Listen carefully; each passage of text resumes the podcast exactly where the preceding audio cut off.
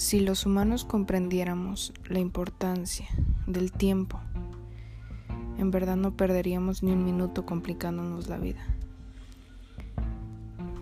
En ocasiones pasamos por momentos muy duros en los que aprendemos más, pues al caer comenzamos a entender las cosas por las que estamos pasando y por qué estamos ahí.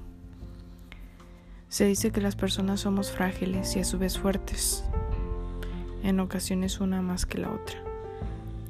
Pero cuando encontramos realmente la capacidad de estabilizar nuestra mente, comprendemos que ni somos frágiles o fuertes, sino invencibles. Recuerden intentar cada día ser positivos, indicándole a su cerebro que eres el mejor. Nunca, nunca te des por vencido. En verdad eres el mejor, pues aún sigues aquí.